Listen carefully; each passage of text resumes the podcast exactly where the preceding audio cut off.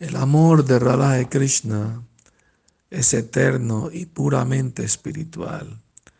El reflejo desvirtuado en el mundo de la atracción entre hombres y mujeres y no tiene nada que ver, es como el oro y el hierro.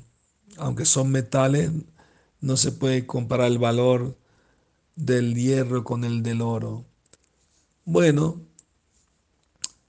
un día Radharani, la consorte eterna de Krishna, estaba sintiendo agudamente su ausencia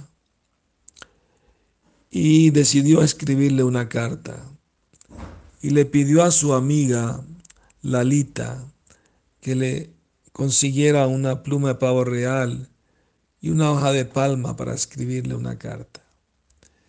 Y se sentó a escribir y se puso a meditar primero en Krishna profundamente antes de escribir.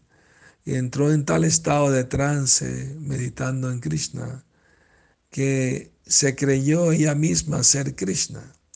Entonces escribió en la carta, mi muy amada Radharani. Y cuando se dio cuenta, lágrimas fluyeron de sus ojos mojando la hoja de la palma la dobló y se la dio a Lalita. Ve rápido y entrégasela a Krishna. Al Krishna abrir la carta, vio que decía mi querida Radharani lágrimas en ella. Y se dio, oh, Radharani está sintiendo mucho mi ausencia. Subal, mi querido amigo, pásame también una pluma que le voy a escribir.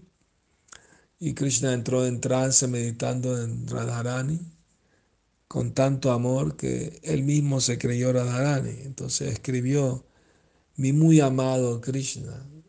Y cuando se dio cuenta de lo que había escrito, salieron lágrimas de sus ojos y se lo mandó de vuelta a Radharani. Así es él, eh, lo que dice San Juan de la Cruz, amada en el amado transformada.